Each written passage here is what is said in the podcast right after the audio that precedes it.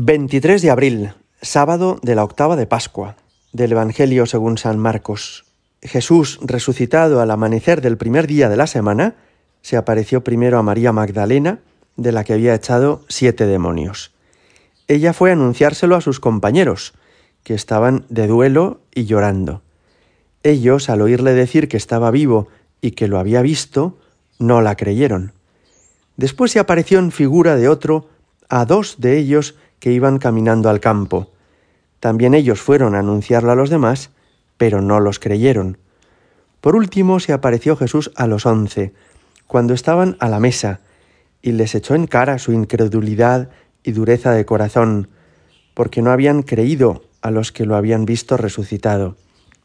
Y les dijo, Id al mundo entero, y proclamad el Evangelio a toda la creación. Palabra del Señor. ¿Qué les pasa a los apóstoles que les cuesta aceptar la resurrección del Señor? No hemos de pensar que eran personas cerradas interiormente o personas que hubieran rechazado a Jesucristo. Que va, por el contrario, fueron los primeros que le dijeron que sí al Señor cuando Él los llamó y les dijo, ven y sígueme a cada uno de ellos. Dejaron sus trabajos, sus familias, su tierra, y convencidos de que Jesucristo era el Mesías, por sus predicaciones, por sus milagros, por el testimonio de su vida, que veían tan elocuente y tan impresionante, aquellos apóstoles fueron los primeros en seguir a Jesús. Pero cuando María Magdalena y los de Maús se acercan a decirles a los once, los apóstoles menos Judas Iscariote, que ya se había marchado, cuando se acercan a decirles que Jesucristo, el que ha muerto en la cruz, está vivo de nuevo y lo está para siempre, y que se le puede ver y conversar con él, tratar con él personalmente, esto a ellos les desconcierta, les supera. Y es que para hacer un acto de fe, que hacemos todos los días y hacemos habitualmente, hacen falta tres cosas. Hace falta, por un lado, que alguien nos proponga eso en lo que Dios quiere que creamos. En segundo lugar, hace falta la gracia de Dios para creer. Y en tercer lugar hace falta la voluntad, la voluntad de creer, la voluntad libre de decir, de acuerdo, confío, creo que esto es así. A ellos les falta en este momento este tercer aspecto, la voluntad de creer. ¿Y por qué? ¿Por qué los que creyeron tanto y desde el principio ahora se resisten a confiar en que Jesucristo ha resucitado? Porque esto supera su capacidad. Es decir, todo lo que habían visto hasta ahora en Jesús era impresionante, formidable, pero dentro de lo que cabe, podríamos decir que entra dentro de lo posible, ¿no? Pero ya pensar que un muerto ha vuelto a la vida y que ese muerto puede interactuar con el mundo habitual, esto les supera. Está como por encima de su capacidad de comprensión. De alguna manera, rompe sus esquemas.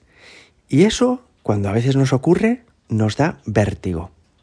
Mirad, la fe es muy razonable y hay muchos motivos para creer, pero hay momentos en la vida, es verdad, en los que creer en Dios significa tragarme mis prejuicios y mis seguridades. Y significa confiar sobre toda desconfianza.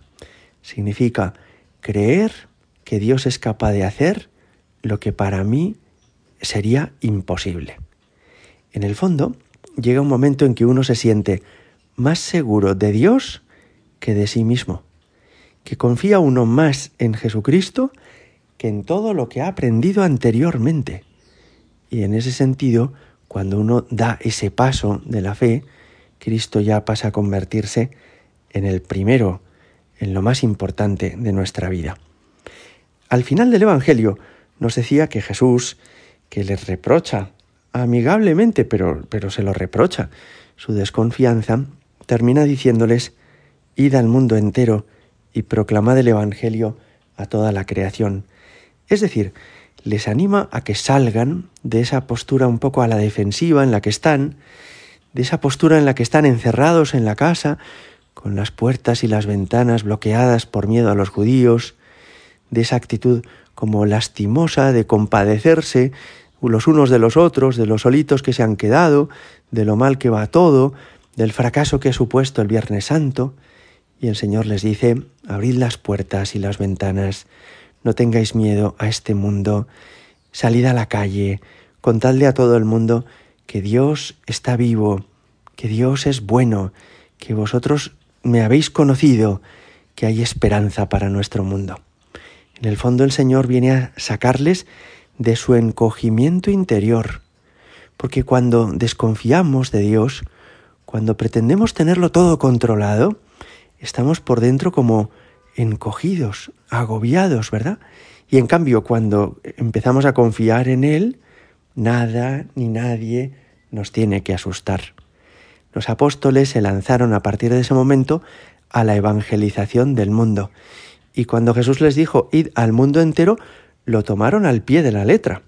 Unos se adentraron en el norte de África, otros fueron hacia el este de Asia hasta la India, otros avanzaron hacia el norte y otros, Santiago Apóstol, vinieron hacia el oeste de Palestina hasta el final de la tierra, el finisterre de aquel mundo conocido entonces.